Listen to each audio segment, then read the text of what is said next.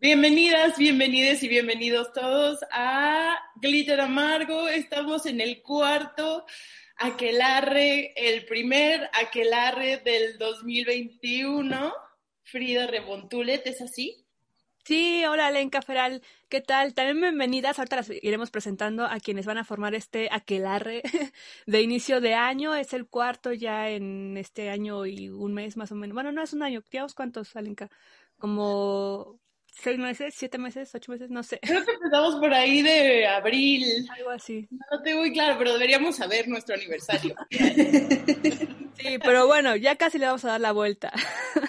y estamos muy felices porque para quienes no lo sepan, y si ya lo saben, pues les recordamos, el aquelarre es como nos juntamos, bueno, Alenka y yo como host, pero invitamos a personas que han estado, a mujeres que han estado en el programa, o que buscando por ahí en redes, vemos que son muy interesantes también en sus perfiles como para que puedan comentar, ¿no? Entonces así se va formando pues un aquelarre mayor cada vez. Y aquí estamos con Lulu Brat y Camila Sánchez, si quieres presentarlas, Alenka. Sí, pues más bien que se presenten ellas estaría muy bonito. Lulu Brat la tuvimos en el episodio de BDSM, quien, quien lo haya escuchado ya. Y, Camila es la primera vez que está aquí, pero me gustaría que se presenten ustedes, Lulu. pues sí, Oli, qué chido volver a estar con ustedes. Estoy muy emocionada, muchas gracias. yo soy Lulu y si se perdieron el podcast de BDSM, como comentaba Leca, que ya habíamos hecho juntas previamente, soy feminista, anarcofeminista, eh, BDSMera desde hace cinco años. Estoy empezando un proyecto de comunicación y de educación BDSMera en una nueva, nueva, nueva escuela con perspectivas de género eh, y súper feminista. Increíble, me encanta, me encanta esto. ¿Tú, Camila? Camila Sánchez. Bueno, saludos. Es mi primera vez en un podcast, entonces estoy muy emocionada. Este, bueno, yo me dedico a estudiar en la carrera de Género y Desarrollo y Planificación Social y Económica de la Universidad Nacional. Eh, soy residente en Costa Rica, tengo 20 años. Me dedico a la difusión literaria y asimismo a la creación de textos propios en colaboración de distintas colectivas feministas, sean nacionales o internacionales en ciberespacios y voy a introducirme con este poema que se llama Gata Rebelde. Lamerse las heridas como gata, ser arisca, afilarse las uñas para defenderse del mundo, ser felina, autodidacta y autosuficiente, subir y bailar por los tejados en compañía de la luna, ir de arriba abajo por los barrios para cazar ratones, para luchar contra los perros y dar arañazos, ronronear en las caricias de una compañera amiga, me quiero como una gata solitaria entre la maleza y los árboles, como gata salvaje, sin desear nunca ser domesticada, como gata vigorosa que sobrevive a un mundo canino. Me quiero como gata enfurecida, harta de estar enclaustrada. Me amo como gata libre, irremediablemente rebelde, como mujer libre. ¡Órale! Qué bonito, qué chingón poema, me encantó. Gracias. y ya también introduciendo a uno de los temas, ¿no? Que tendremos en un momentito. Alenka, ¿con qué empezamos en esta ruleta de temas? ¿Con cuál podríamos? ¿Qué ruleta de temas? Este, pues les voy a escoger a ustedes, porque de los temas que, bueno, siempre tocamos temas que de los que hablamos en cada uno de los episodios o sea, después del último aquelarre. Y en este caso tenemos en el temario infecciones de transmisión sexual, mujeres en el tarot, mujeres inventoras, BDSM, la cultura de la cancelación, cuentas, cuentos para niñes y Adiós 2020, ¿no? Y Nahui Entonces, me gustaría que, que, que escojan, Lulu, ¿tú cuál, por dónde quieres empezar? ¡Ah! ¡Qué complicación! todos están muy buenos. todos, todos están muy buenos. No me quiero ir por el BDSM porque es muy fuerte y, siento que es un poco entrar en zona de confort. Entonces, vayamos con eh, infecciones de transmisión sexual, que es un tema que además lo traigo como súper presente las últimas dos semanas de mi vida. He estado como platicando mucho con, con compas al respecto, eh, porque en uno de los grupos de poliamor en los que participo, eh, se hizo como esta, esta pregunta de cómo, eh, cómo hacen estos acuerdos de fluidos y, de, y, de, exclusividad sexual sin protección con sus vínculos, ¿no? Ya que estamos hablando de, de relaciones múltiples y, y, simultáneas, ¿no? Y, y, fue, fue un temazo, fue un temazo, fue muy interesante leer cómo muchas personas... Eh, tienen como contemplado este asunto, ¿no? Una cosa que a mí en lo personal me ha estado dando vueltas a raíz de esta, de esta pregunta que hicieron en el grupo es um, si realmente las responsabilidades y, las, y el asumir ¿no? las consecuencias es pareja entre géneros, ¿no? Porque hay infecciones que para un hombre no, no implican nada, ¿no? no tienen síntomas, no tienen, son solo portadores. Entonces, realmente en ese tipo de cosas, ellos asumen la responsabilidad y los riesgos de la misma manera en la que nosotras lo hacemos. Es, no sé, yo considero que no. yo considero que estamos en desventaja ahí también, en todos lados, pero ahí también. Sí lo estamos, de hecho de, manera histórica lo estamos y en el episodio de, de, infecciones de transmisión era lo que platicábamos Frida y yo. Por ejemplo, hablábamos de la historia del, de la sífilis, ¿no? De, de sífilis. Entonces, eh, a las mujeres, que son las que justamente, lo que tú dices es muy importante, de que son asintomáticos la mayoría de los hombres. Em, pues se les se, se creía que ellas eran las que lo portaban y las aislaban eh, que era una enfermedad que estuvo tres siglos sin ser controlada y que terminaba literal en la locura de las personas que ya las tenían pues en, espacios aislados hasta que se morían, literalmente, ¿no? Entonces sí, es muy interesante esto que mencionas de la desventaja. No sé si, si alguien algo. Bueno, yo quería mencionar que como mujer poliamorosa sí delimito que hay una desigualdad respecto a las responsabilidades tanto afectivas como sexuales, esencialmente porque la sexualidad femenina siempre se juzga desde un espacio misógino, ¿verdad? Entonces, no es lo mismo ser una mujer que tiene distintas parejas sexuales que, que ser un hombre. Y creo que respecto a acercamientos a, este tipo de casos no tengo en mi círculo social de, amigas o amigos que hablen precisamente de, de, infecciones de transmisión sexual o enfermedades, pero sí visualicé esta serie que se llama Pose, que aborda muy bien, ¿verdad?, esta temática de lo que significa ser una mujer racializada con una enfermedad de transmisión sexual. Y me parece importante que, que, se, que visibilice el tema y que podamos abordarlo así desde esta sensibilidad del género. Sí, qué importante. Camila, un favor, te podríamos probar sin el audífono para ver cómo entra el, el audio, pero me parece súper importante lo que estás mencionando porque cómo se nos educa desde la escuela, el colegio, la familia incluso. Bueno, yo creo que en la familia no nos educan sobre transmisión sexual, no lo sé, pero las escuelas al menos solamente ese es el miedo, ¿no? Y como el de no hagan esto porque van a terminar mal y sin, sin explicarnos pues más allá de, en una cuestión pues más activa, ¿no? O informada de cuáles son las alternativas o si ya te pasó qué hay que hacer o cómo cuidarnos también respecto a si somos hombres o somos mujeres, porque sí hay una gran diferencia, ¿no? A los hombres o sea, sería yo creo ideal que también se les pudiera decir desde jóvenes, ustedes al ser, al no tener... Eh, no, al no presentar, por ejemplo, este, de forma física, ni tampoco, pues sí, en el cuerpo, los síntomas, pues se les hace muy fácil, ¿no? Pensar que siempre están sanos o ofenderse, ¿no? Por, por preguntar por una prueba de, de transmisión, de enfermedades.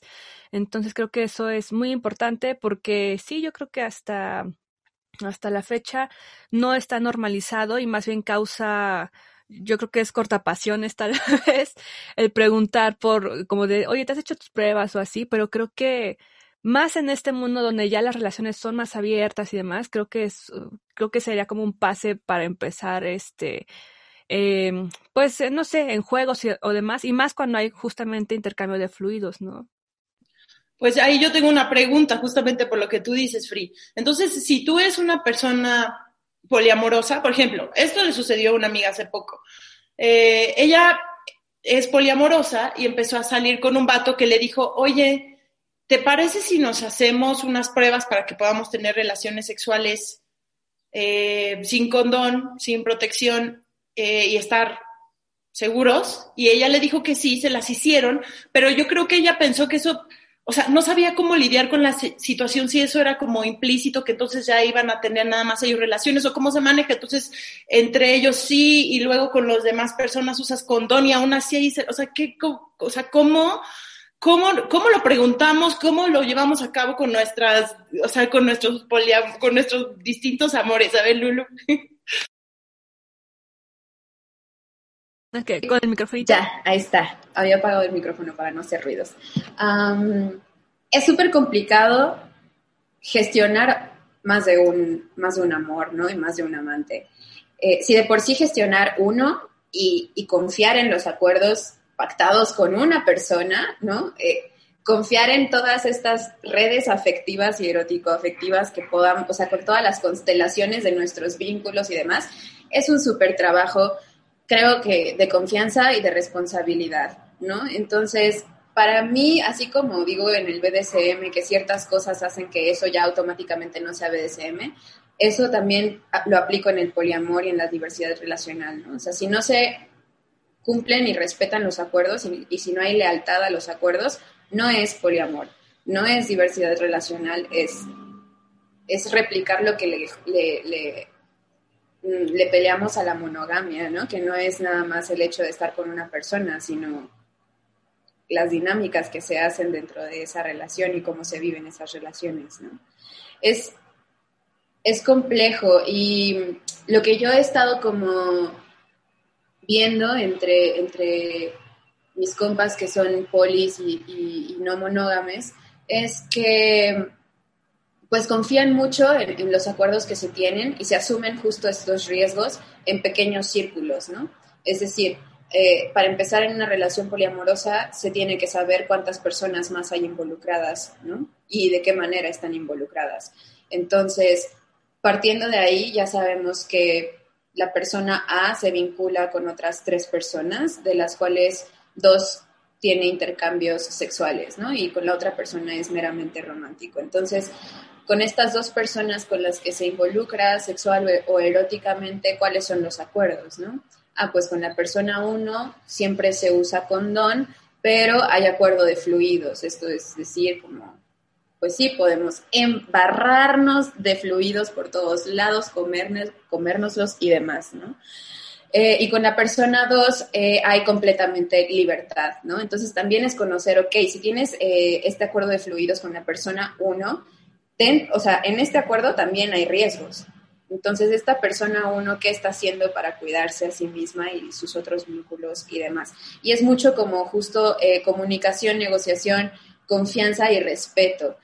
Siempre, o sea, siempre va a haber así como la posibilidad de que alguien no esté cumpliendo con nuestros acuerdos pactados y eso es parte, creo yo, de los riesgos que se asumen a la hora de entrar en este tipo de, de relaciones, ¿no? Y creo que también de ahí viene mucho la responsabilidad con uno mismo. Es como, asumo yo que estas son las posibilidades y yo estoy asumiendo los riesgos y las consecuencias de confiar en estas personas y en estos círculos, ¿no? Es súper complicado. Sí, por ejemplo, incluso en, eh, o sea, sí, ya de por sí, como mencionas, en una relación monógama, ahora imagínate en una abierta, diversa y demás, pues sí, hay, hay es, yo creo que es mucho parte de la comunidad con la que, a la que le vamos a entrar, pero como lo dices también ya como adultos, pues también asumir de yo sé que ahorita tengo tal vez una infección, o yo sé que ahorita estoy sano, o antes de iniciar algo me voy y me hago mis test para saber yo también, o sea, para llevar un control personal, ¿no? De, si me pasó algo, ya sé con quién pudo haber sido, ¿no?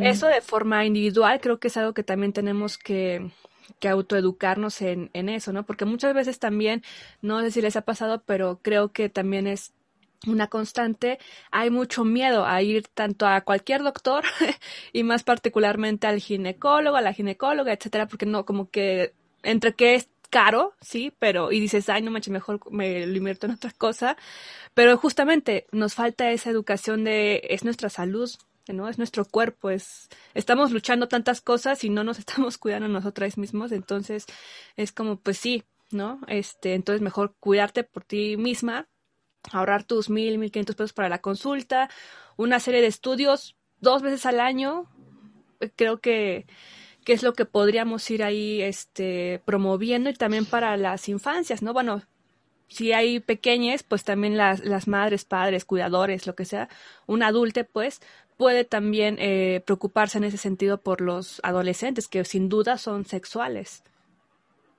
Sí, sí, sí. También creo que este, este miedo que, que, comentas, Free, acerca de ir al ginecólogo y este eh, procrastinar en nuestra salud sexual tiene mucho que ver con lo que nos comentaba Camila hace rato del, del shaming social, ¿no? A las personas que ya portan alguna infección, ¿no? Es como de, no, ya esta cancelación a esta persona, ya no te puedes relacionar conmigo. Es este, pero este miedo y este shaming creo que justo viene también de, de la falta de educación, ¿no? O sea, ¿qué implica esta enfermedad? ¿Cómo me puedo contagiar de esa enfermedad, ¿no? Entonces es como Mm, más que shamear a las personas cuando tienen como estas, estas infecciones que son eh, pues de por vida, ¿no? Porque hay muchas que, con medicamentos y tratamientos pues puedes solucionar, ¿no? Y, sales de aquello, pero hay muchas otras que te quedan de por vida, ¿no? Y por siempre vas a tener que estar como con precauciones y cuidados especiales. Y entonces, eh, pasa mucho con las personas que, que, dan positivo en VIH, ¿no? Que las aíslan socialmente también, ¿no? Y es como, ya no quieren vincularse con ellas de muchas formas. Y creo que, que, es también importante dentro de la educación sexual em, el entender que hay hay protocolos de seguridad para poder seguir relacionándote con estas personas sin que tu salud esté en riesgo, ¿no? Y sin tener que estar aislando a estas personas y sin tener que estar como con el dedo eh, juzgándoles. Y que de hecho una persona que tiene VIH y lo tiene controlada es, es, es, es segura, ¿no? No hay ningún peligro. Y que de alguna manera, si tuviéramos esta conversación abierta de entender que la mayoría de las personas van a tener una infección de transmisión sexual en su vida, la van a tener. La mayoría de las personas así va a ser. Si lo tienes claro sobre la mesa y dejas de, Es que esa es otra cosa que me parece muy interesante de estas nuevas formas de relacionarse eh, como el poliamor que todo está muy abierto, o en el BDSM, todo es consensuado, todo está muy abierto en la mesa, y entonces como, como hay, tomas en cuenta el punto a las personas como personas con toda su complejidad y todas sus perversiones, para bien lo digo, ¿no? Es como aquí soy, soy esto, y cómo lo vamos a jugar. En cambio, en las relaciones que son monógamas, todo es muy basado en la mentira y en el ocultar cosas. O sea, como que en pretender ser algo que no eres, pretender este, ser muy normal, ¿no? En muchos puntos, en muchos aspectos, es algo que no, que no, que no, no sé, no es, no es real, pues. Entonces, estas nuevas maneras creo que también abren, ponen en la mesa estas nuevas posibilidades de ya dejar de, de querer no presentarnos como lo que somos, ¿no? Como humanos que ahorita, por ejemplo, el coronavirus viene otra vez a destaparnos el hecho de que a mí me, se me hizo una locura pensar ahorita, porque estaba platicando con un amigo sobre que una persona cercana a mí que se había estado protegiendo muchísimo del coronavirus, eh, resultó infectada y fue muy, muy fuerte. Fue muy, o sea, le dio de una manera muy, muy intensa y se cuidaba muchísimo, fue muy grave. Y, y es que me dijo, es que Alenka, cuando tú te expones al virus, al salir poquito a la calle, cuando te expones, lo, recibes en tan pequeñas dosis que empiezas a crear una especie de, inmunidad. O sea, no, no es que no te va a dar, si estás en contacto directo te va a dar. Pero eso me hizo pensar en todo este universo invisible del que vivimos rodeados y no tomamos en cuenta todo esto y, aplica también para, para este mundo, ¿no? Entonces, Camila, no sé si tú quieras decir algo que, Sí, este, hay un libro muy bueno que se llama Pensamiento monógamo, terror poliamoroso. No sé si lo conocen.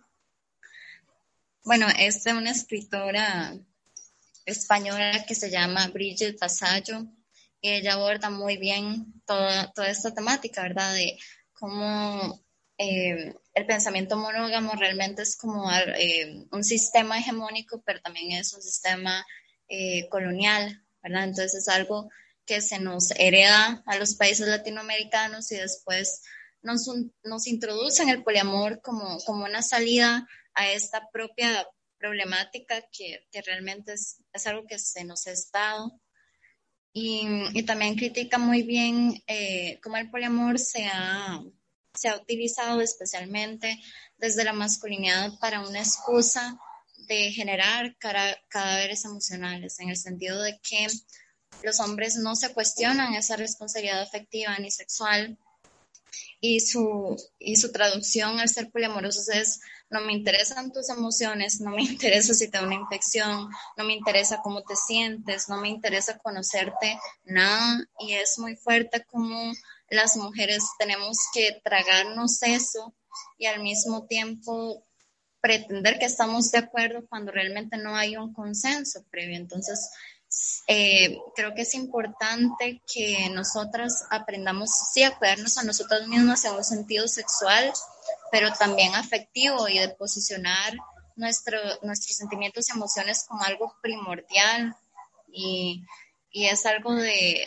de lo que me ha costado aprender especialmente en una sociedad en la cual se espera que, que las mujeres sean únicamente pareja de un hombre y que finalmente se casen y tengan hijos, ¿verdad? Y toda esta fantasía rosa, ¿verdad? De cuento de hadas.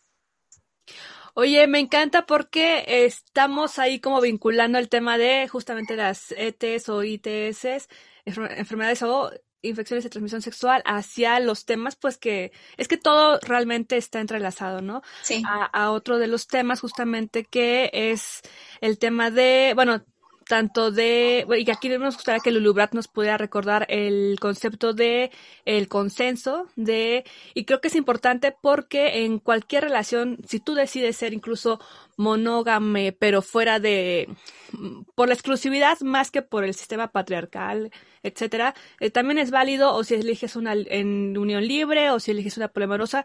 El punto es que la que tú elijas y así sea también, incluso cuando firmas un contrato además, ¿no? Este, creo que es importante eh, tener claros el, el concepto de consenso para poder de ahí partir en la toma de decisiones de lo que sea lo que tú te quieras meter. Creo que eso es bien importante. Sí, eh, eso también justo lo platicábamos en el podcast eh, de, de, BDSM, ¿no? La diferencia entre consenso y consentimiento, que es súper importante. El consenso es una, es una decisión informada que se, que se toma en conjunto y de forma participativa y alegre. Y el consentimiento es como un terminar accediendo a eh, una serie de insistencias y manipulaciones, ¿no? Y ya es como acceder a algo sin estar completamente eh, de acuerdo con, lo que estás, eh, con lo que, a lo que estás accediendo, ¿no? Y me gustaría como mencionar también, porque luego de repente satanizan mucho a las diversidades relacionales, porque sienten que nos vamos en contra de eh, la exclusividad romántica o sexual y no va por ahí. Me gustaría como comentar que dentro de la diversidad relacional exista, existe el monoamor, que va de eso, es como una pareja única. Eh, tanto afectiva como sexual, pero que justo rompe con los esquemas que trae impuesta la monogamia, ¿no? Entonces, no es monogamia, es monoamor, lo que se quita son estas dinámicas, ¿no? Pero también eh, estamos como súper bien con, con, el tema de vincularnos con una sola persona, solo que desde la conciencia y el consenso, que es justo sentarnos a dialogar estas cosas de forma participativa y alegre, todas las partes involucradas, sean una, dos, tres, cinco, las que sean.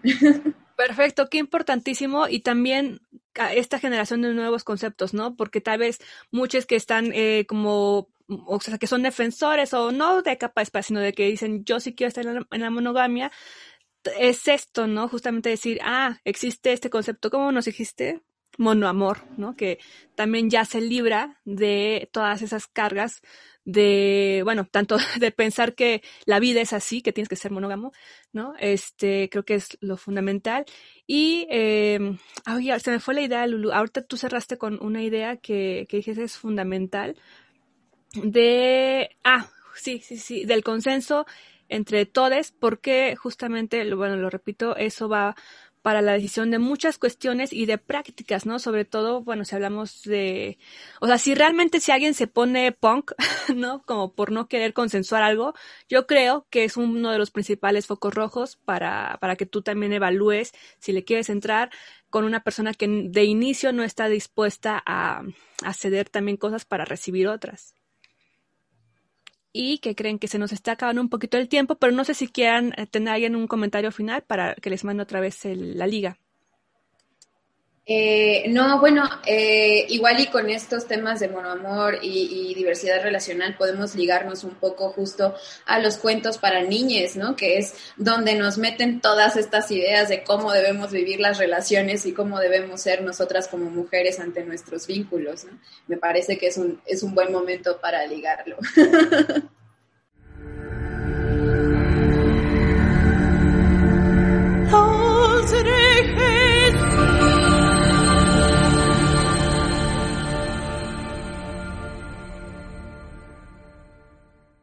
Estamos aquí en Glitter Amargo, en nuestro cuarto aquelarre y el primero del año, así que estamos muy felices aquí con Camila Sánchez, quien es escritora, también recomienda muchas, eh, mucha literatura, síganla en Instagram, ahorita nos pueden dar sus redes, y también con Lulu Brat.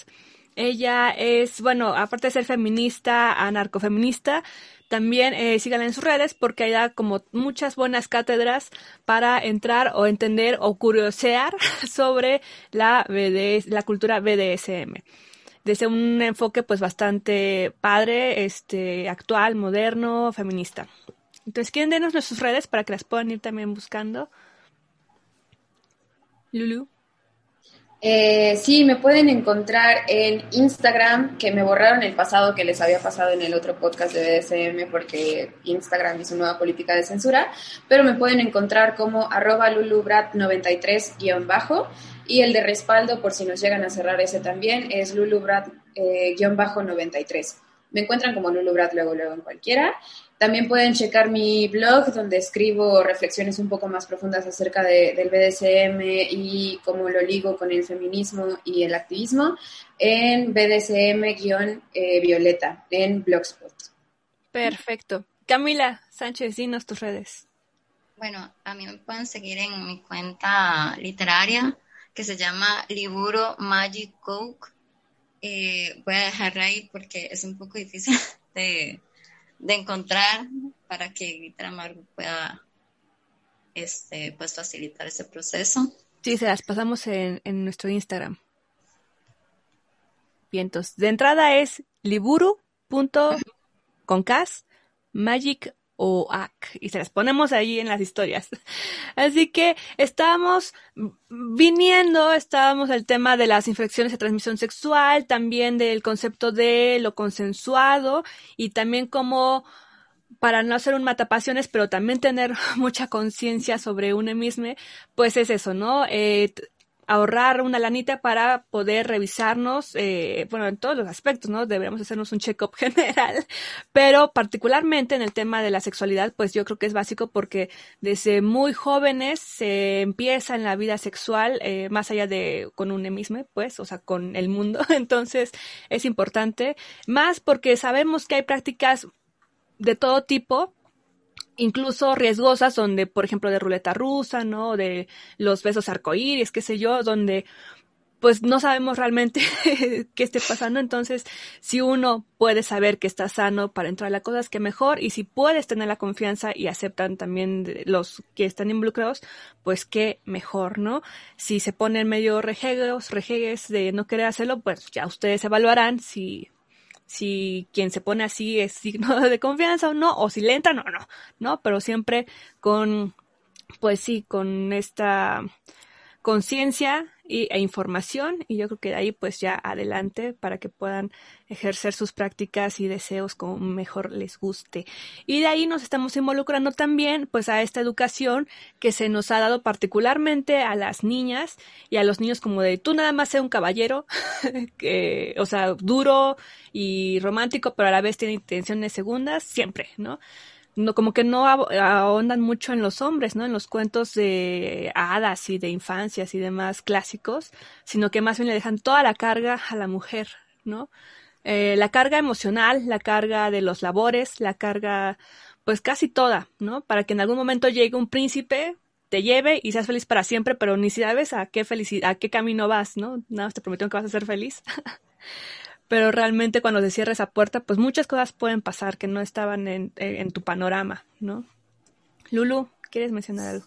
Sí, eh, es interesante la estructura en la que se construyen los cuentos o que se construían, porque tengo entendido que ahora hay nuevas propuestas más, más éticas y bonitas al respecto, pero la estructura en la que se solían construir los cuentos, ¿no? O sea, la mujer dentro de casa, justo en la espera de este príncipe que viene a rescatarla de la tragicomedia en la que está viviendo, este, y el hombre siempre afuera, aventurero, ¿no? Es, es este, independiente, él tiene que ir a salvar a la doncella o a la princesa, ¿no? Entonces, sí les meten responsabilidades, no son, uh, no son los protagonistas de las historias, las protagonistas somos las mujeres, los mensajes están como mucho más claros ahí, pero sí, sí los, eh, sí los influencian también los cuentos, ¿no? Y, y las historias de hadas a los niños, ¿no? Con estas ideas justo de de, pues sí, yo tengo que ser el que cabalgue el blanco corcel por el mundo en busca de esta princesa que, que merezca mi primer beso de amor verdadero, ¿no? Para romper el, hechizo. Y cómo justo terminan en este y fueron felices para siempre, sin un más allá. O sea, terminan las historias con esta promesa de un para siempre y de una felicidad eterna, ¿no? Que nunca nos muestran eh, la relación real, ¿no? o sea, como todo lo que implica vincularse con, con otra persona. Y sí, es, es, es muy curioso y todo lo, lo, aprendemos de ahí, ¿no? Justo eh, la autora que nos compartía Camila hace rato, Brigitte Vasallo, me gusta muchísimo. Y ella eh, también, otra cosa que nos satanizan mucho en, en, las, en las no monogamias es que vamos en contra del amor romántico, ¿no? Y, la banda que no ha eh, checado como a qué nos referimos con esto del amor romántico, se deja llevar por, por a lo que suena y creen que le estamos declarando la guerra al romance, ¿no? Que es a que nos, a que nos escriban poemas y nos lleven el desayuno a la cama y nos regalen rosas. O sea, esto, esto no tiene nada que ver con el amor romántico, ¿no? Y Brigitte Vasallo lo, lo expresa muy bien llamándolo justo amor Disney, que es justo este, esta idea de amor que habíamos, eh, que bueno, ustedes abordaron también con el, con el tema de amor romántico, eh, con el eh, amor cortés, ¿no? Que de ahí viene, de todas estas historias donde, donde el hombre tiene que conquistar a la dama y la dama sumisa acepta o no acepta. Entonces, ajá, me parece como, como más interesante plantearlo como amor Disney, que justo le da como al blanco de, de dónde vienen estas enseñanzas súper ancestrales acerca de cómo concebimos el amor y, y, nuestras relaciones. Sí, y que viene planteado desde una educación, pues obviamente patriarcal, pero binaria, ¿no? Donde se da por hecho que a las mujeres gustan los hombres, a los hombres gustan las mujeres, y cada uno, de acuerdo a tu género, tienes un camino a seguir, y ese es el que tienes que seguir. Y en esos temas, pues justamente todas las diversidades se ven censuradas, afectadas, porque imagínense qué peso para una mujer, bueno, ya saber, ¿no? Que tienes un destino que cumplir, pero también para los hombres, ¿no? Que de decir, rayos, yo no quiero cumplir ese, ese camino, pero toda la familia y la sociedad te lo está imponiendo, ¿no? Que tengo que buscar una mujer, que tengo que casarme, tengo que tener hijos, y realmente, y vemos historias así, justamente, que por no ser leales a sí mismos, a sí mismos y, y cumplir los deseos de alguien más, de una familia, de una sociedad, pues hay, pues sí hay estas cuestiones de rompimiento o tragedias eh, cuando ya hay demasiadas cosas involucradas, ¿no? O sea, matrimonios es 30 años, 40, qué sé yo, con que se rompen porque la persona decide, eh, bueno, lo mejor es que lo decida libremente, ¿no? ¿no? Que te encuentres que estás poniendo el corno con otra persona y dices, ya se complicó todo por de inicio no saber yo, o bueno, no poder librarme de esas cadenas que me ataban y más bien eh, pues sí, no librarme de ellas y seguir ese camino de, que tengo que ser el hombre, el proveedor, eh, que tiene que tener la familia, este, y por otro lado, pues a la amante, ¿no? Eh, en este caso, eh, masculino, ¿no? Qué sé yo. Entonces, y bueno, al contrario también con las mujeres, ¿no? También pasa mucho que estás encerrada en un matrimonio donde ni, ni siquiera te satisface la pareja, ¿no? Y en ese sentido, porque tú quieres estar con otra mujer, ¿no? Y qué difícil, qué difícil, porque yo creo que al inicio del 2000, pues muchas familias lo común era de mis papás están juntos y ya 2003 más o menos eh, se fue viendo de que los papás iban tronando sus relaciones, ¿no? Y entonces quienes éramos hijos de papás divorciados era como medio extraño y ahora es un poco al revés, ¿no? Quienes tienen a los papás juntos, como que ahora es extraño. entonces, digo, es, eso es curioso de ver, ¿no? Porque justamente muchas personas se están dando cuenta que pues estas ataduras de la monogamia en este, bueno, sí, la monogamia como tal, pero también estas historias, o sí, de que, nos han contado de seguir nuestro destino de género, pues no son tal, ¿no? Nada más que ahora, pues sí hay mucho dolor para quienes están involucrados, pero yo invitaría a que las nuevas generaciones, pues puedan también ya no enfrascarse en eso, sino más bien desde jóvenes poder, poder, pues sí, irse rompiendo esas cadenas para tener pues realmente lo que tú quieres en tu, en tu camino, ¿no? Con quién te quieres relacionar o no. ¿Ibas a decir algo, Camila? Ah, perdón, perdón. Perdón. Sí, si quieres, Camila, yo lo tengo anotado para no olvidarlo. Eh, precisamente quería abordar esta construcción identitaria a través de la, de la literatura.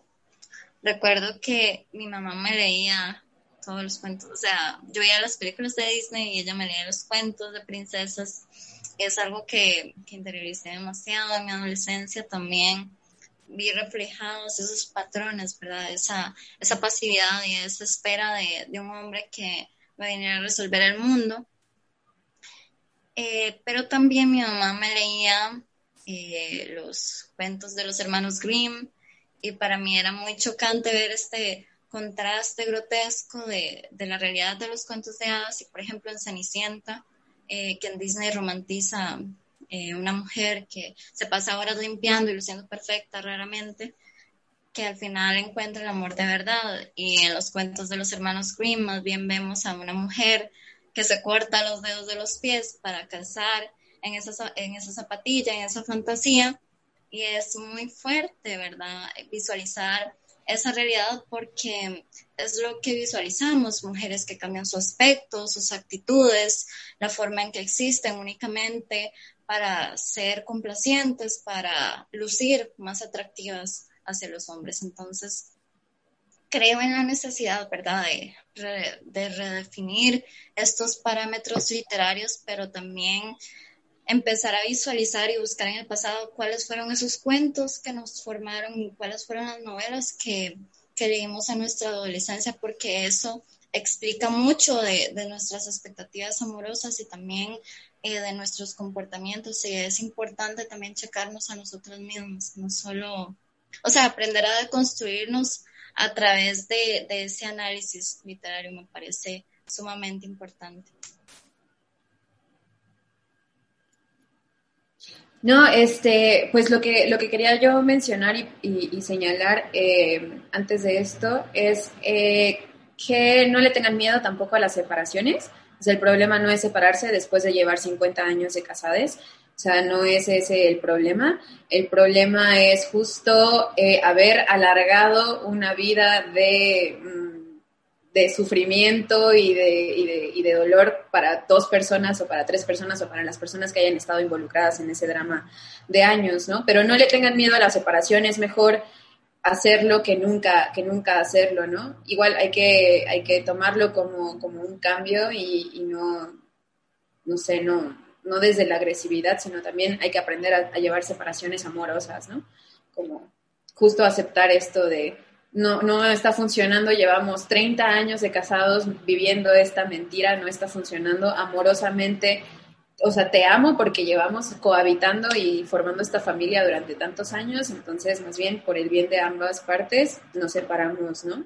Otra cosa que quería señalar es que no hace falta estar en un matrimonio para vivir con las cadenas del amor romántico. O sea, desde la adolescencia y nuestras primeras relaciones ya estábamos ahí. no hace falta que nos casemos, ¿no? Muchas, muchas personas, de hecho, como que niegan la existencia de este control sobre el amor romántico diciendo, no, es que yo no me quiero casar, yo no estoy dentro de ese de ese esquema, ¿no? Y es como, es que no hace falta que sea tan literal, ¿no? Que, estés buscando como ser la princesa de tu castillo, no, no hace falta ser tan literal, lo llevamos en, en la cotidianidad todo el tiempo, ¿no?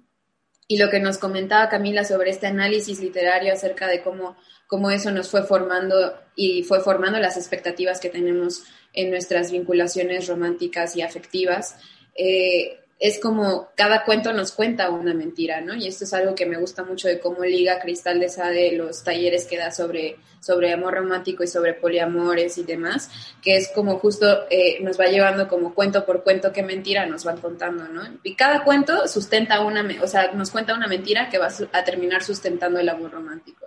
O sea, mm, la Cenicienta es como tú no, o sea, pobrecita de ti, pero si sigues siendo pobrecita de ti, en algún momento, si, si sigues pura y linda y, e inocente, va a llegar un príncipe que te va a salvar.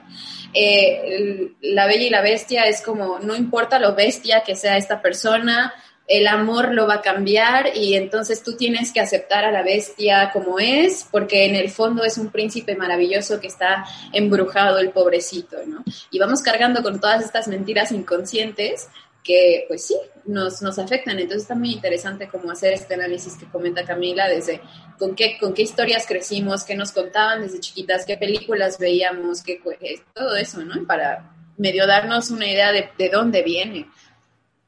Y ahora que dicen eso, se me ocurrió, encontré un hilito para ligar eh, a la cultura y la cancelación. Ahorita les voy a decir cómo fue que lo encontré con lo que dijo Camila y lo que estás mencionando tú, pero antes justo de explicarles por dónde jalaría, me gustaría saber si hay, este, tú, Camila, que tenías un poco, que nos puedas recomendar un par de libros, tal vez algunos sí para niñas y otro para más grandes, sí, es, y podamos, este, este, tener algunas lecturas respecto a, a, nuevas formas de, o sea, que nos abran panoramas y vías que tal vez no habíamos tomado en cuenta antes.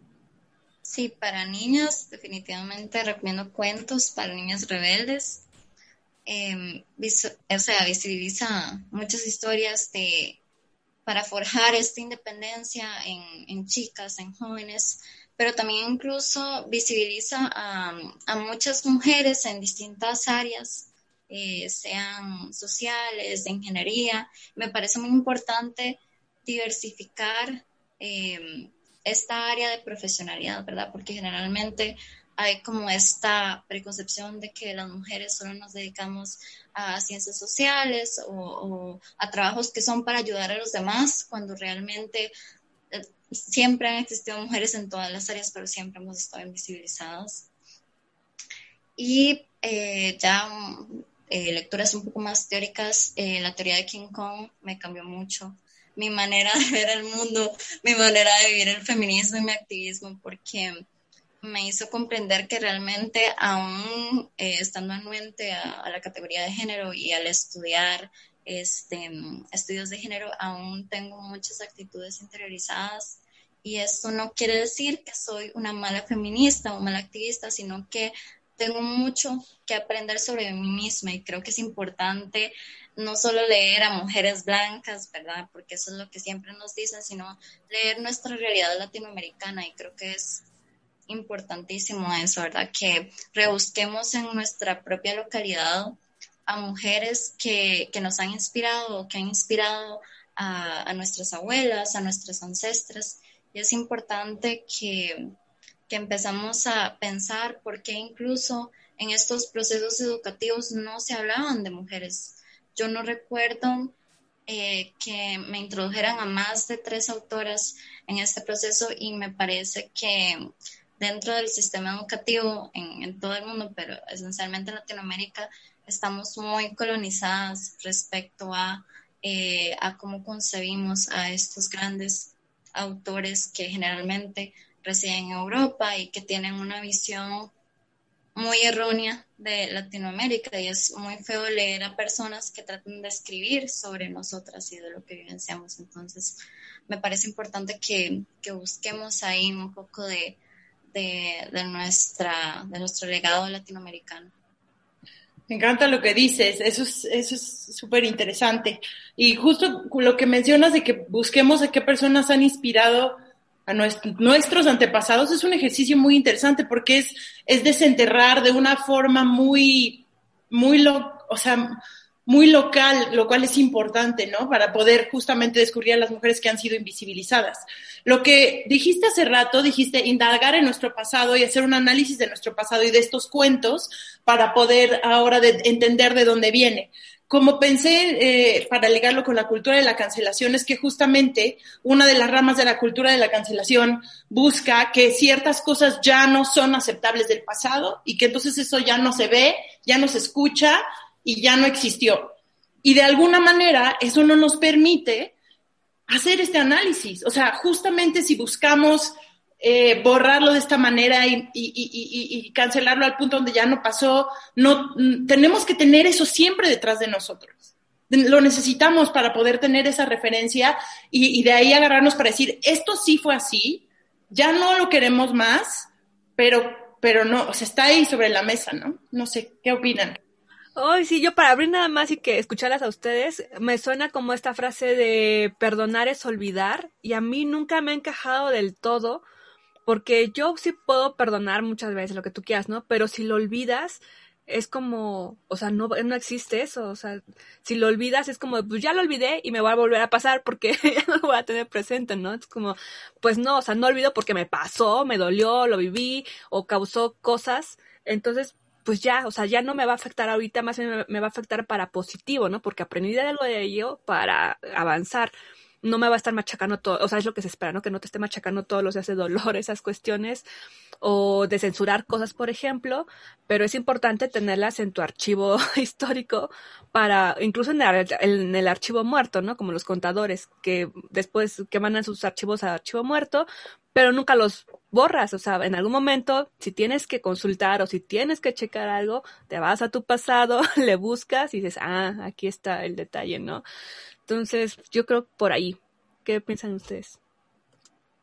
Bueno, precisamente quería eh, deconstruir este, este mito de que nosotras como feministas le debemos algo al mundo y debemos demostrar que tan woke somos, ¿verdad? Respecto a qué opiniones damos, ¿verdad? Es como si no pudiéramos equivocarnos y tuviéramos que convertirnos en cierto tipo de superheroínas que están anuentes a todas las problemáticas y somos responsables de ello. Y es muy injusto y es una acción eh, muy blanqueada el recriminarnos, ¿verdad? Especialmente está visibilizando o está visualizando más bien eh, respecto a Argentina, ¿verdad? Que legalizaron el aborto y vi una opinión de una feminista española que, que trató como de felicitar a las feministas argentinas diciéndoles que eso no hubiera sido posible sin, sin todo lo que ellas hubieran hecho. Entonces, me parece una acción súper colonial y es muy común, especialmente desde, desde, desde países eurocentrados, el cómo siempre nos pasan diciendo cómo debemos ser feministas, ¿verdad? Nosotras que residimos en Latinoamérica. Y es cansado y es importante que nosotras construyamos nuestro, nuestra propia dirección política, nuestras propias acciones activistas.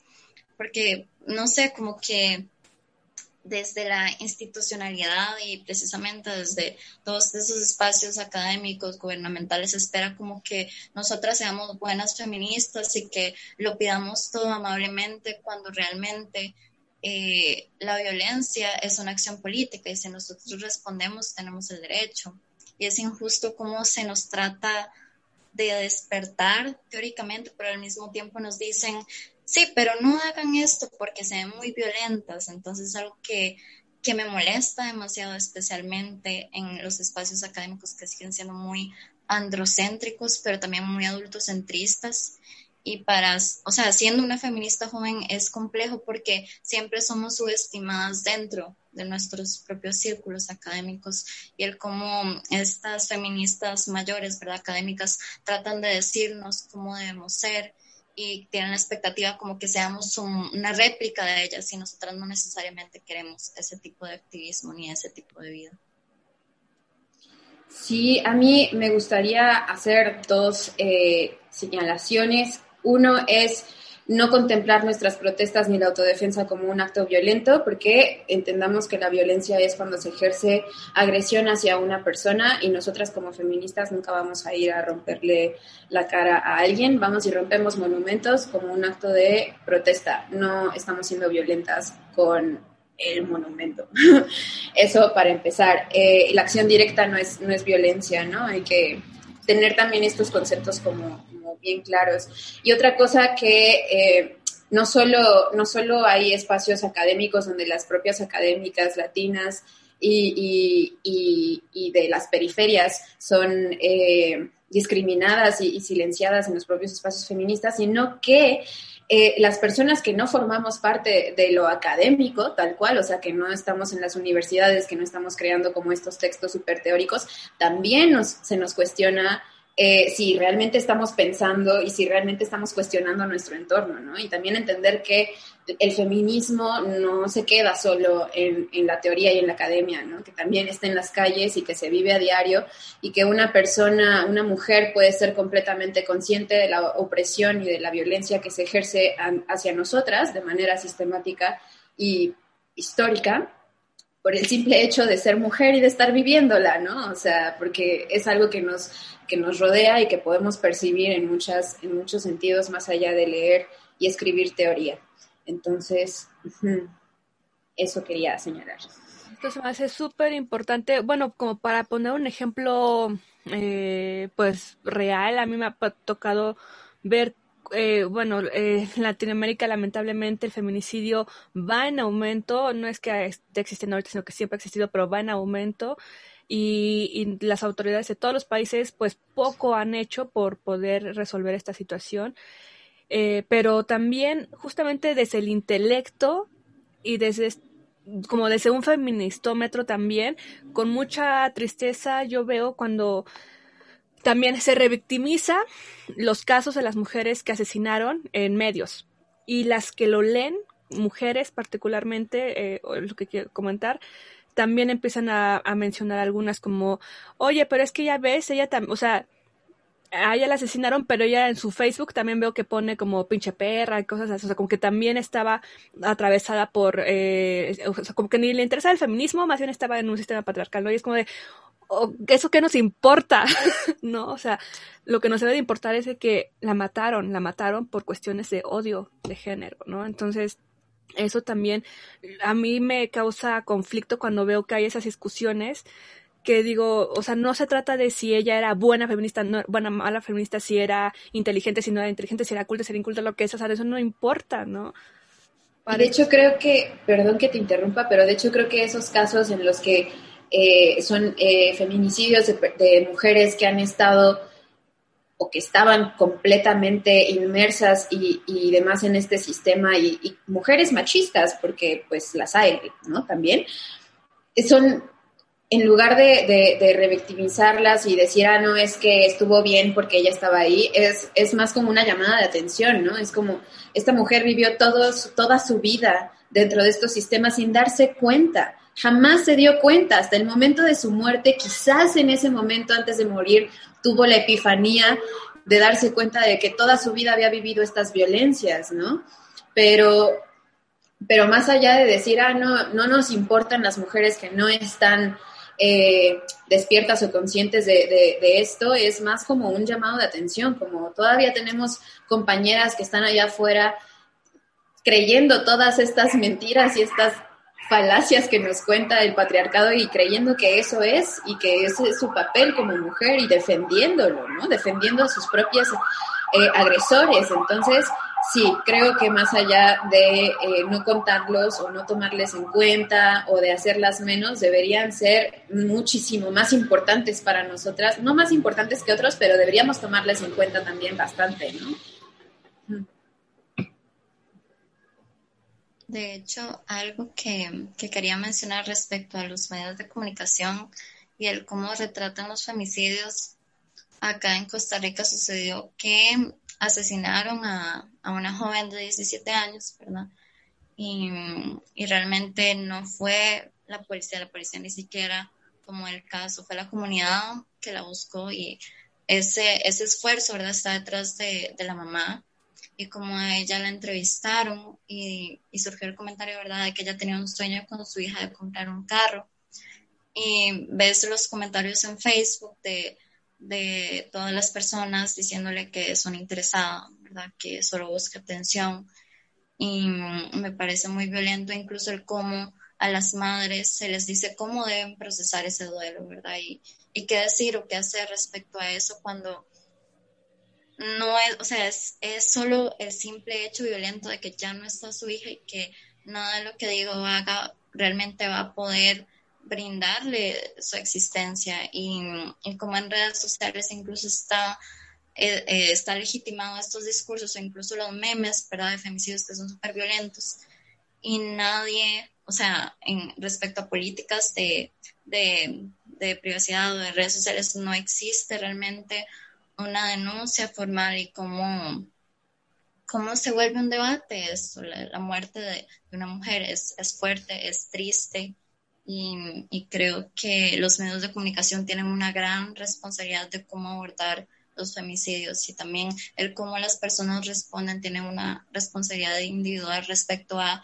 qué dicen o qué no, especialmente porque eh, en primera instancia no tienen por qué opinar sobre algo que no les pertenece, ¿verdad?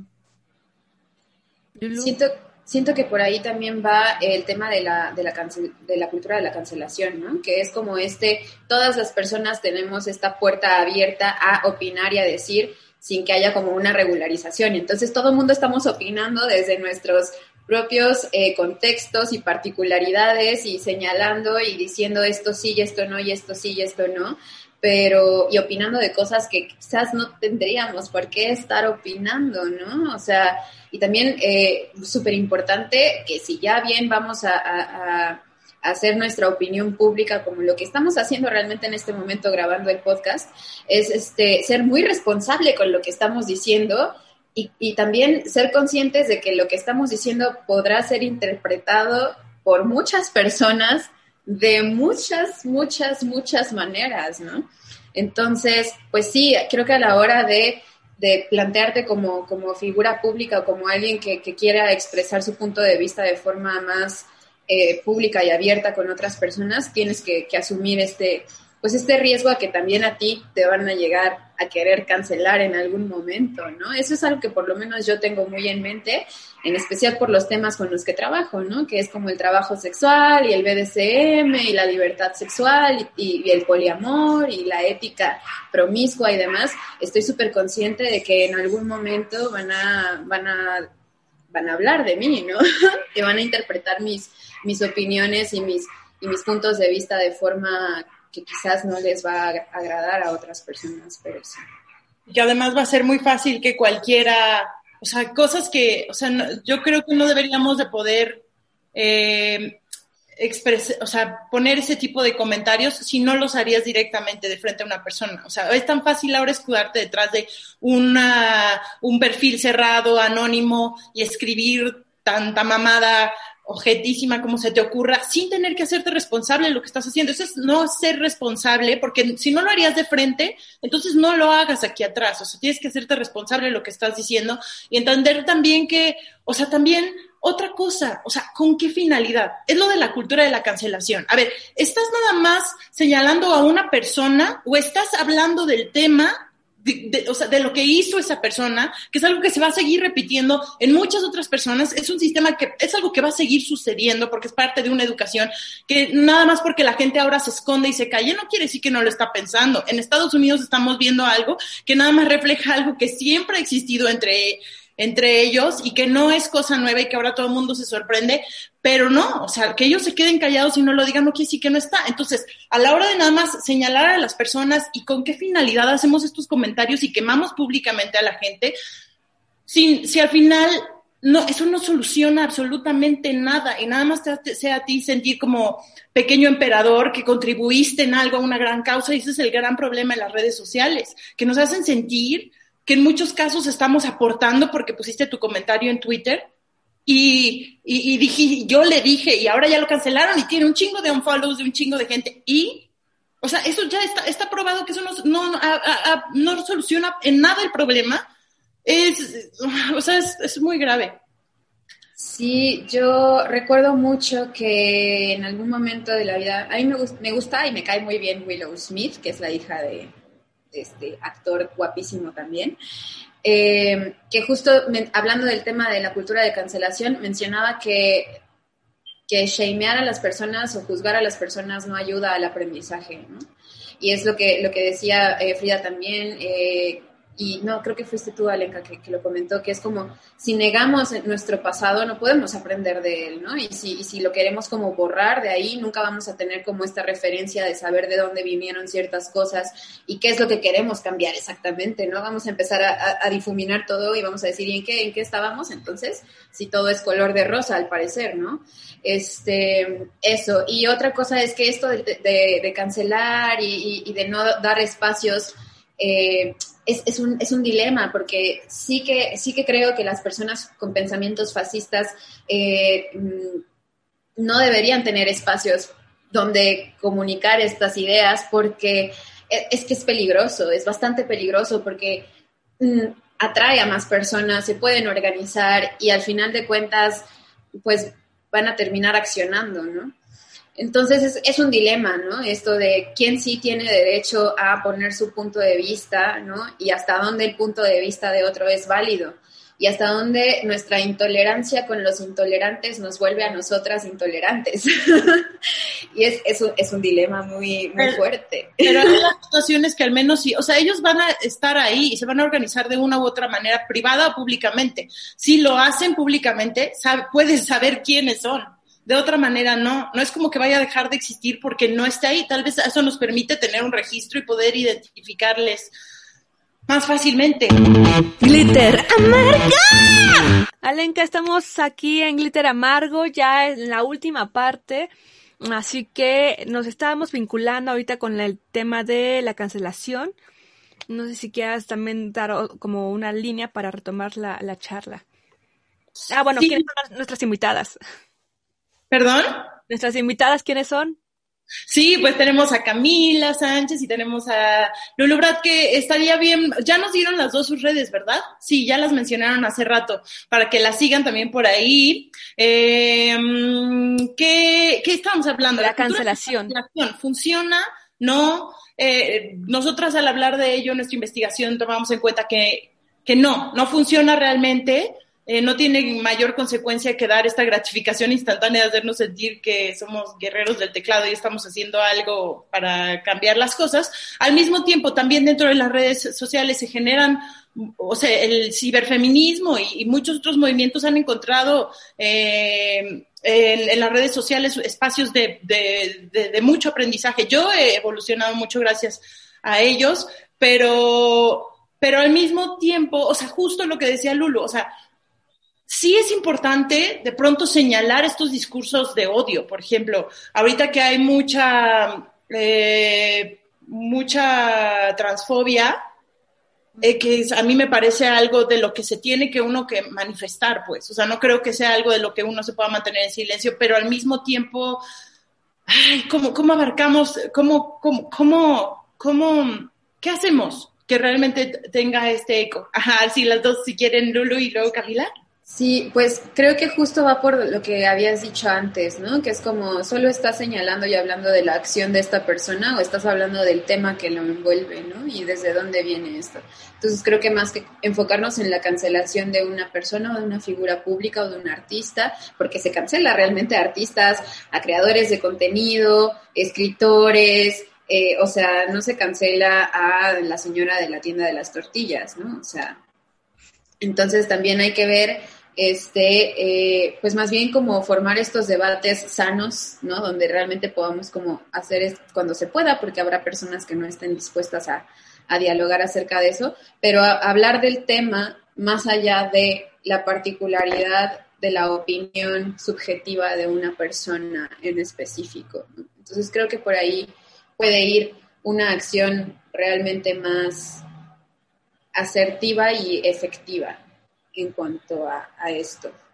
Y no sé qué quería compartirnos Camila de eso. Quería eh, hacer una recomendación literaria de, un libro que se llama Atrevidas, ¿verdad? Es un libro nacional y son eh, relatos de mujeres trans y me parece importante porque eh, es cierto de que en los espacios muy academicistas pasamos leyendo teoría y, y la herramienta de la interseccionalidad, pero realmente no eh, nos cuestionamos la importancia de, de, tener un acercamiento con estas realidades, ¿verdad?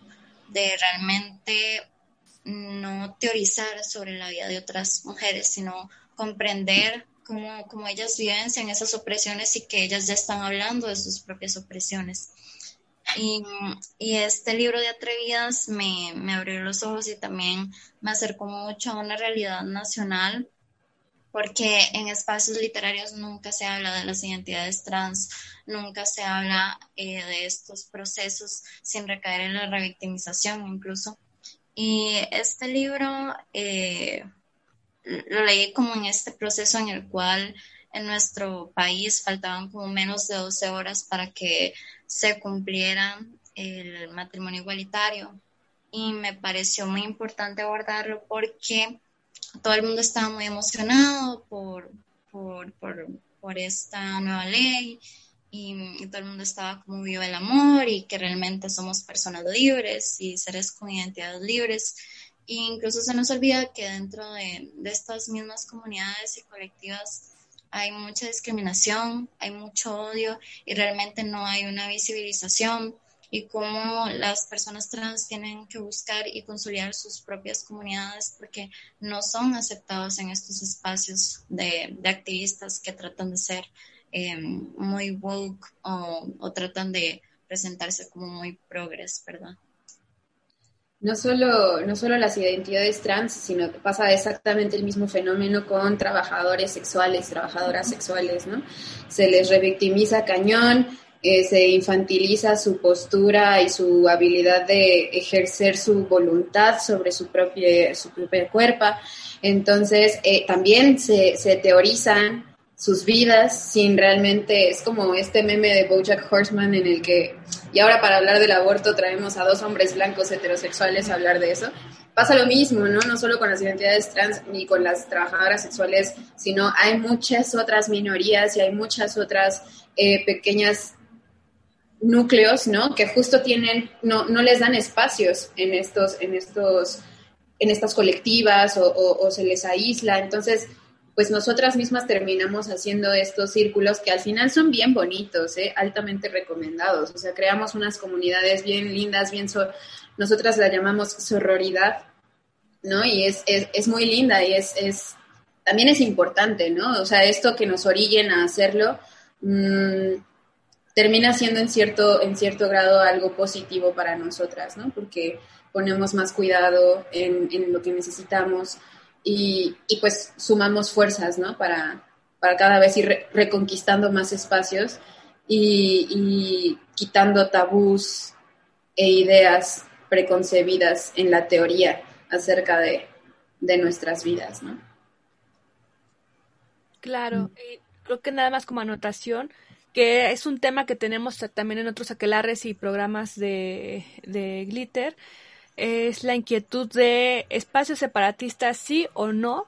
Y yo creo que en este sentido de pues, la democracia y lo sano, creo que es válido que haya espacios completamente incluyentes como espacios separatistas, justamente para quien necesite estar en un espacio particular porque en los demás ya fueron rechazados, pues genere su comunidad, ¿no? Eh, y bueno, los que son incluyentes, pues qué, qué mejor que también o sea, que existan ambos espacios.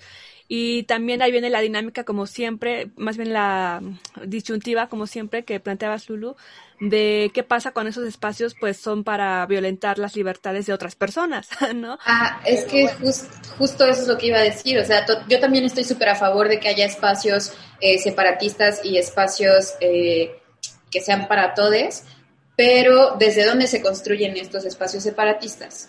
Más que nada, o sea, totalmente a favor de que existan, son necesarios, sí, eh, pero desde dónde viene la propuesta y la necesidad, o sea, sí, la propuesta y la, y, la, y la, intención de crear este espacio separatista. Viene desde el discriminar y desde el aislar a otras, a otras personas, o viene desde netamente crear un espacio seguro por estos, estos y estos motivos para quienes formamos parte de este, de este espacio separatista, ¿no? Camila. Eh, sí, quería también mencionar, bueno, no sé en México cómo cómo se ven estas, estas marchas, ¿verdad? En el 8M o en el 25N. Pero acá en Costa Rica es interesante porque siempre eh, en la mañana las universidades y las instituciones gubernamentales eh, marchan en la mañana y hay medios de comunicación abordándolas y preguntándoles, y hay como toda esta tensión hacia esa marcha. Y casualmente yo tengo como cierto dilema si asistir o no a las marchas, también incluso porque pienso que em, hay muchas maneras de activismo y, por ejemplo, si yo visualizo que ese día mi mamá tiene mucho trabajo y nadie se queda en la casa y yo eh, tengo la capacidad de mi tiempo libre para ayudarle y para hacerme responsable de, de, un espacio que, en el cual todos deberíamos hacernos responsables de, de lo que ensuciamos. Pienso que, que si yo decido quedarme con mi mamá o, o, hacerme responsable de esto, no quiere decir que si no asisto a una marcha me convierta en mala feminista o realmente no esté involucrada o, o, comprometida a la lucha. Y, e incluso cuando asistí a la marcha de la tarde-noche, era una marcha en la cual era mixta y había, eh, bueno, acá en Costa Rica hay mucha xenofobia respecto a, o sea, xenofobia en general, pero especialmente hacia la población nicaragüense. Y había una colectiva feminista nicaragüense. Y yo estaba cuestionando, ¿verdad?, cómo, cómo no se visibiliza esa marcha, porque generalmente son personas que deben ir en la noche porque trabajan la mayor parte de su tiempo y había niños y niñas y me pareció importante eh, como incluso las marchas se consolidan en espacios adultocéntricos, ¿verdad? Porque nadie se cuestiona si una mamá, ¿verdad? Quiere llevar a su hija porque no, nadie más puede cuidarla, nadie más puede hacerse cargo, ¿verdad? De ese, ese trabajo de cuidado. Entonces, eh, me parece importante este, mencionar eso y lo ligo mucho con, con, lo que dice Lulu, ¿verdad? Respecto a cómo consolidamos nuestro activismo, por qué y para qué. Sí, oye Camila, qué buen tema nos has dado de, de analizar, ¿no? Las marchas y también cómo, o sea, desde dónde, ¿no? Porque justamente en otros programas veíamos la importancia de, ahora sí, del barrio te respalda y acuerpar, ¿no? En algún momento las acciones. Eh, pero también cuántos memes son muy ciertos de, ya me voy a la marcha, mamá, ¿no? Y ahí está la mamá lavando trastes, o ya me voy a la marcha, este, fulanita, y es quien te está apoyando en la casa, en el trabajo doméstico. Es como, es, o sea, desde dónde, ¿no? Y la importancia, claro, de, o sea, las marchas son tanto un espacio de catarsis como de acuerpar justamente para hacer un montón, pero también, este, muchas veces cae en lo, pues nada más voy y ya cumplí, ¿no? Mi palomita, sin Hay que tomar, sí, perdón, hay que, hay que tomar las marchas como un performance. Es un performance que hacemos para salir en medios de comunicación y que se nos escuche toda la demanda y todo el trabajo que estamos haciendo fuera de la marcha, porque realmente el trabajo feminista es cotidiano, son todos los días, aquí en el barrio, con, con amigues, mm, con las jefas, o sea, es, es un trabajo cotidiano que va mucho más allá de una marcha. Y algo que me parece importante resaltar y que decía, lo mencionaba de alguna manera Camila hace rato, es que tenemos que hacerlo desde desde, desde el de entender que, que no somos, que está bien que no seamos perfectes, o sea, que no podamos todo el o sea, que fallemos en el camino y que no estamos midiéndonos con este feministómetro de decir, soy, soy qué tan buena feminista soy y es que ahora hice eso. Sí, traemos toda una educación, tanto en el deseo, como hablábamos en el BDSM, como en muchas cosas del pasado que sí nos hace todavía caer en, en ciertos machismos o conductas que, de las que ya no queremos ser parte, pero creo que justamente el querer ser ideal, que es como esta manifestación de las marchas, es como quieres salir en Instagram, es como esa versión pública también de tu mejor versión de, luchadora, eh, pero al mismo tiempo decir, eh, sí, justo todo lo que viene atrás, y justo no, ok, ya, ya me estaba perdiendo. Mi punto es que queremos mostrarnos como con esta, este perfecto personaje, cuando creo que lo más, lo que nos va a ayudar más a tratar de ser cada vez más eh, eh, avanzar como personas, que esa es la idea, es que digamos, mira qué imperfecto soy, tanto en nuestras relaciones amorosas, que nos presentemos lo más sincera y mente posible y buscando eh, este consenso, ¿no? General, buscando también este, este punto medio con todos y decir, no necesariamente vamos a estar de acuerdo, pero te escucho. Y sí, tú tienes un espacio distinto al mío, pero ¿en dónde nos vamos a encontrar en medio? Y ya dejar de, de quitarnos esta idea de que tenemos que ser tan ideales para poder avanzar. De otra manera, eso es lo que nos está frenando, el querer mantener esta coraza que es imposible. ¿Ibas a decir algo, Lul? Sí, permitirnos el error, ¿no? O sea, no, no existe el fracaso, sino existen los errores y de los errores aprendemos y si, si, si, no nos equivocáramos nunca, jamás, jamás aprenderíamos, ¿no? Y eso es lo que nos saca de la zona de confort y lo que nos pone a cuestionarnos y lo que nos pone a, a reinventar y a reformular nuestras estrategias y desde dónde habitamos y, y cómo habitamos, ¿no?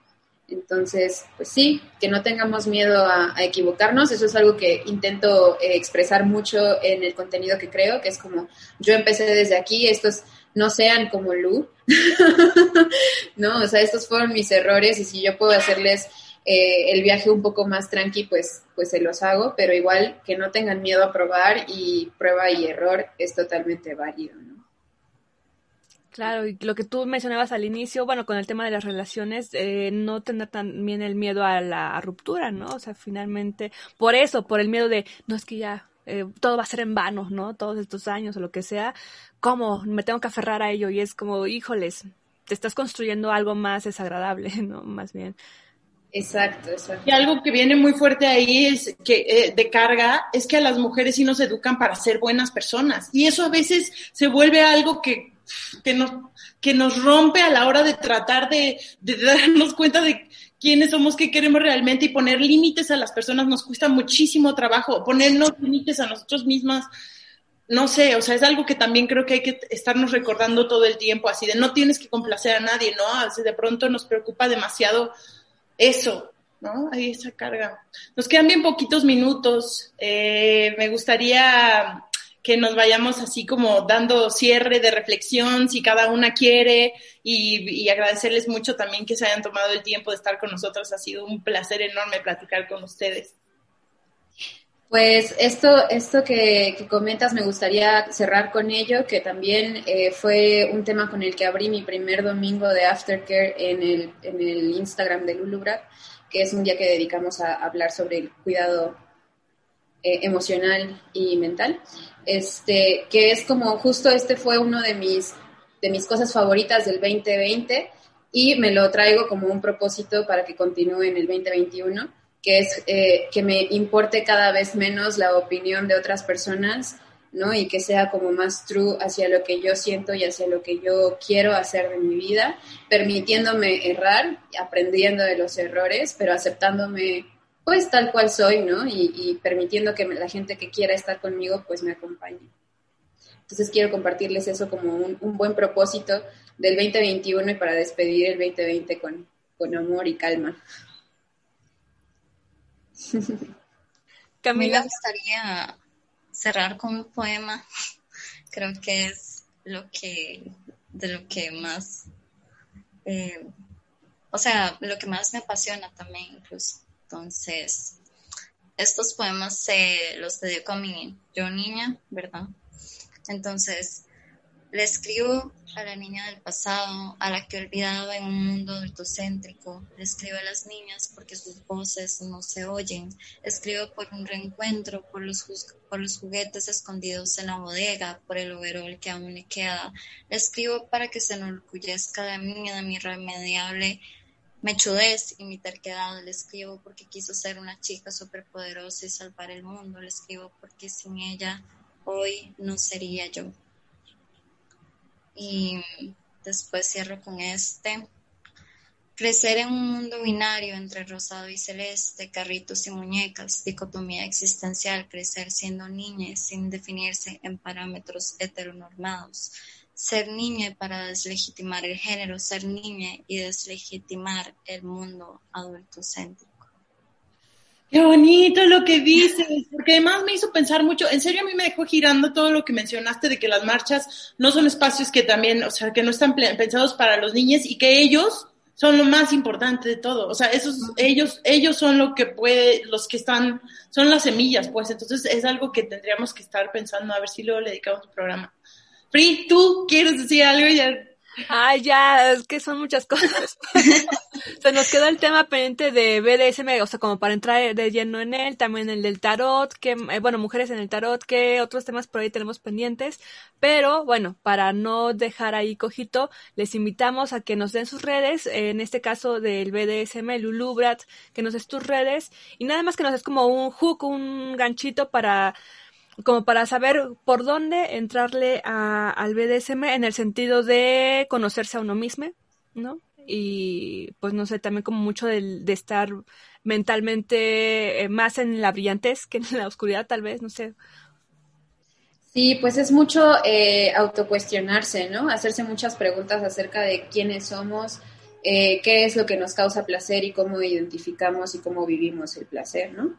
Entonces, eh, justo el tema de la semana pasada fue introducción al BDSM, o sea, cómo entrarle ya en cuestiones prácticas. Entonces va a estar ahí en las historias destacadas hasta el siguiente martes para que lo puedan checar. Y en esa introducción hacemos un pequeño repaso justo de cosas que tenemos que tener bien en mente, que es como los límites, eh, cómo funcionan las dinámicas, el consenso, eh, el asumir los riesgos, etcétera, etcétera. Entonces les espero ahí en mi super Instagram, que todos los miércoles hay temas nuevo de la semana. Todos los domingos lo dedicamos a el aftercare en lugar de el domingo de bajón. Aquí nos reparamos y nos llenamos de pilas para seguirle con la siguiente semana. Y me encuentran en Instagram como arroba lulubrat93-bajo. Y pues ahí, ahí les espero. Al ratito voy a estar en un... Eh, ah, no, no al ratito. Eso es hoy. Pero bueno, sí, les espero ahí en, mi Instagram y en el blogspot es como BDCM-violeta. Y espero leerles por allá. Muchas gracias por invitarme otra vez. Me dio mucho gusto platicar con ustedes. Estuvo buenísima la comadreada. Gracias. Ha sido un placer. Este, Camila, también muchísimas gracias por formar parte desde Costa Rica. Tenemos a Camila. Es la primera vez que tenemos una invitada de otro país. Está súper chingón. Este, Ah, muy emocionada, la verdad. Muy agradecida con todos ustedes y, y agradecerles también por lo que hacen, por el espacio. Realmente, o sea, o sea, existir es resistir y todo lo que hacemos y a lo que nos dedicamos debemos em, tener el suficiente amor propio para decir si esto que hago es lo que me apasiona, pero además de esto también forma una parte de, de lucha constante y, muy agradecida, la verdad, y muy emocionada por, escucharlo y por compartirlo. En Instagram, ¿cómo te seguimos? Tanto en la personal como en, la literaria. Ok, la personal es Sorgin Pevish.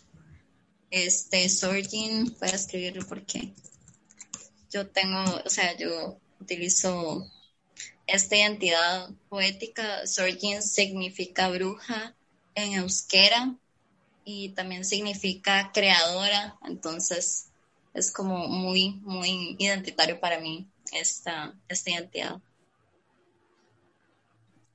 Yo siempre me había preguntado eso, fíjate. Y me causaba mucho, decía, Sorgin Pibish, ¿qué quiere decir? Es que yo, estoy bien así, yo siempre ando como, no sé. Pero, pero sí, Pri, ¿te parece si nos despedimos? Porque ya, ahora sí, ya no sé si nos hemos propasado, Frida, pero ha sido un placer conversar con ustedes, Frida Rebontule. Alenka Feral, muchísimas gracias a las tres, Camila, Lulú, eh, Alenka.